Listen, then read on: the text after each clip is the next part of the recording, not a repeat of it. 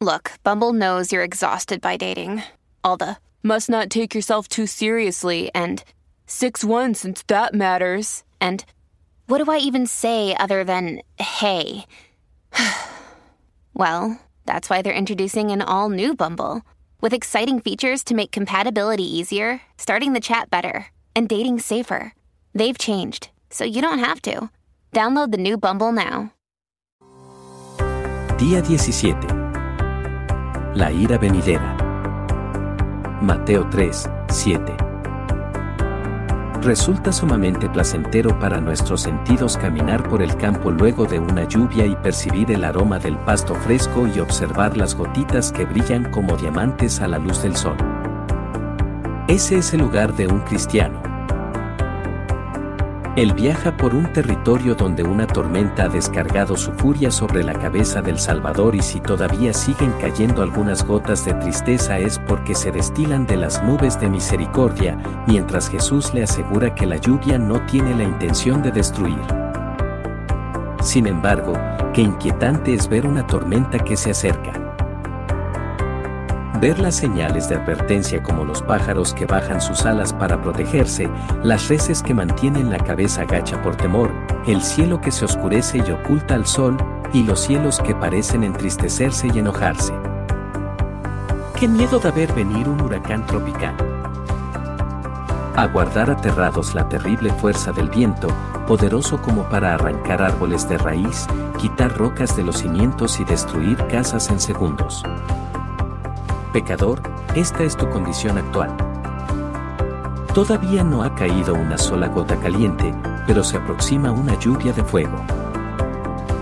Todavía no hay vientos feroces arremolinándose a tu alrededor, pero la tempestad de Dios está reuniendo su atemorizante artillería.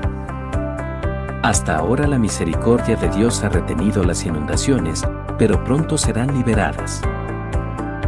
Los rayos de Dios todavía están en el depósito, pero cuidado.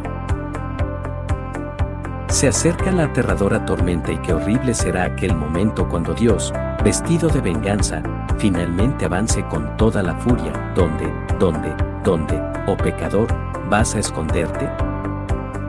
¿A dónde huirás? Oh, que la mano de la misericordia de Dios te lleve ahora mismo hasta los pies de Cristo. Él está expuesto ante ti en el Evangelio. Su costado perforado es tu roca de refugio. Sabes que lo necesitas. Por tanto, ¿por qué no crees en Él y te refugias en sus brazos? Entonces la furia de la tormenta se habrá ido por toda la eternidad. Casi todos los incrédulos desean enfocarse en un Dios de amor y no en un Dios de justicia. Dios es amor, 1 Juan 4, 8, pero Él también es un Dios justo y, por lo tanto, juzgará el pecado. Es más, cuando Jesús regrese, lo hará como el juez que presenta batalla. Así es como Juan describe este evento futuro, luego vi el cielo abierto, y apareció un caballo blanco. Su jinete se llama fiel y verdadero. Con justicia dicta sentencia y hace la guerra. Lo siguen los ejércitos del cielo, montados en caballos blancos y vestidos de lino fino, blanco y limpio. De su boca sale una espada afilada, con la que herirá a las naciones. Apocalipsis 19, 11 y 14, 15. Y así lo describe Pablo, Dios, que es justo, pagará con sufrimiento a quienes los hacen sufrir a ustedes. Y a ustedes que sufren, les dará descanso, lo mismo que a nosotros. Esto sucederá cuando el Señor Jesús se manifieste desde el cielo entre llamas de fuego, con sus poderosos ángeles, para castigar a los que no conocen a Dios ni obedecen el Evangelio de nuestro Señor Jesús.